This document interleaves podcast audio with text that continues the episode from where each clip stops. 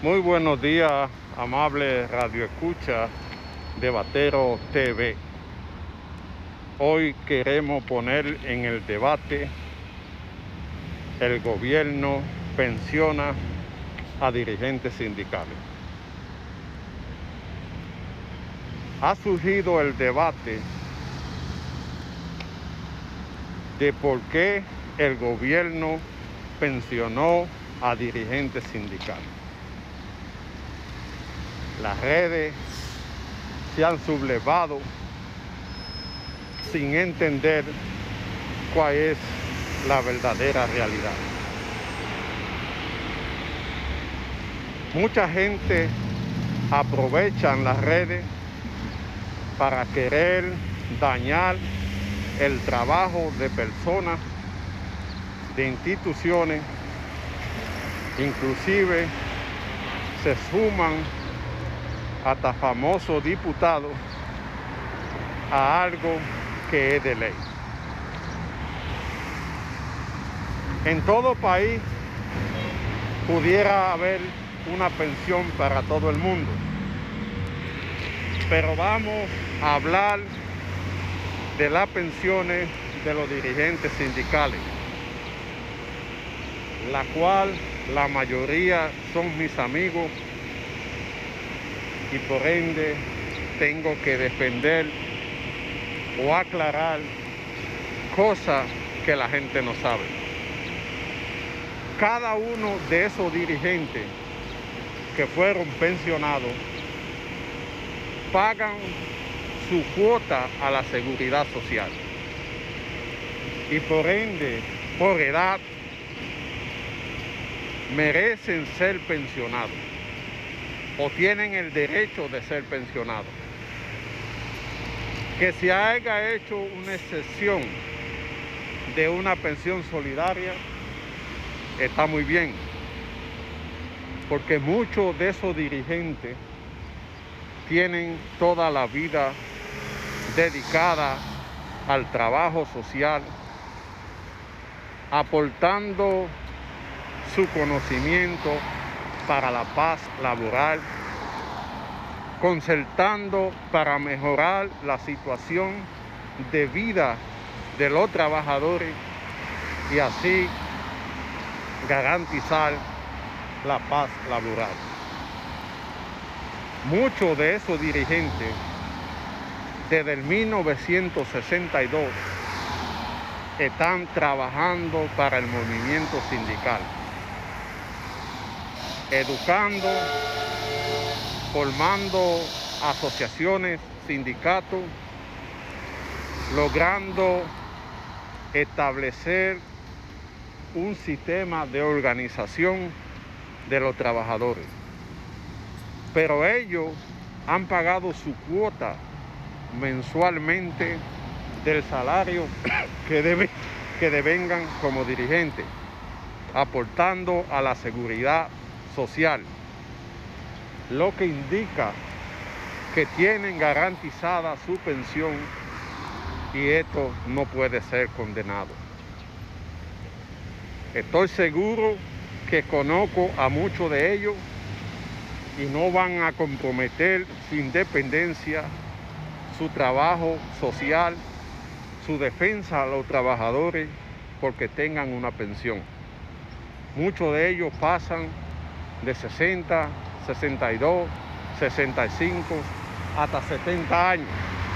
Y es justo que después de trabajar tanto tiempo al favor de los trabajadores puedan disfrutar de una pensión digna que le permita vivir decentemente, que le, permita comprar su medicina, que le, le permita estar tranquilo después de tanto tiempo de aporte y dedicación a la clase trabajadora.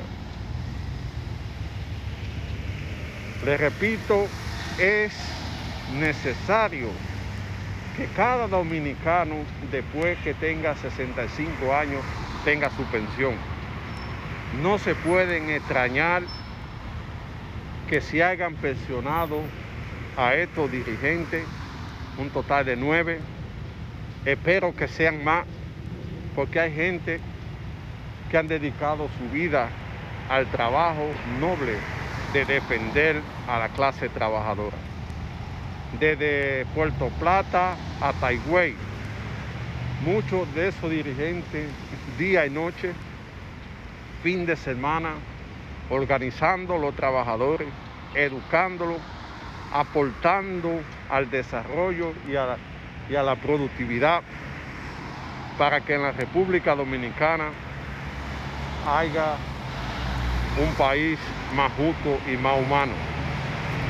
Entonces, ¿por qué atacar a estos líderes que han dedicado toda su vida al trabajo de organizar a los trabajadores, de tener una institución que defienda los intereses del trabajador, de tener un instituto que forme a los trabajadores a organizarse, a reclamar sus derechos, a reclamar sus reivindicaciones.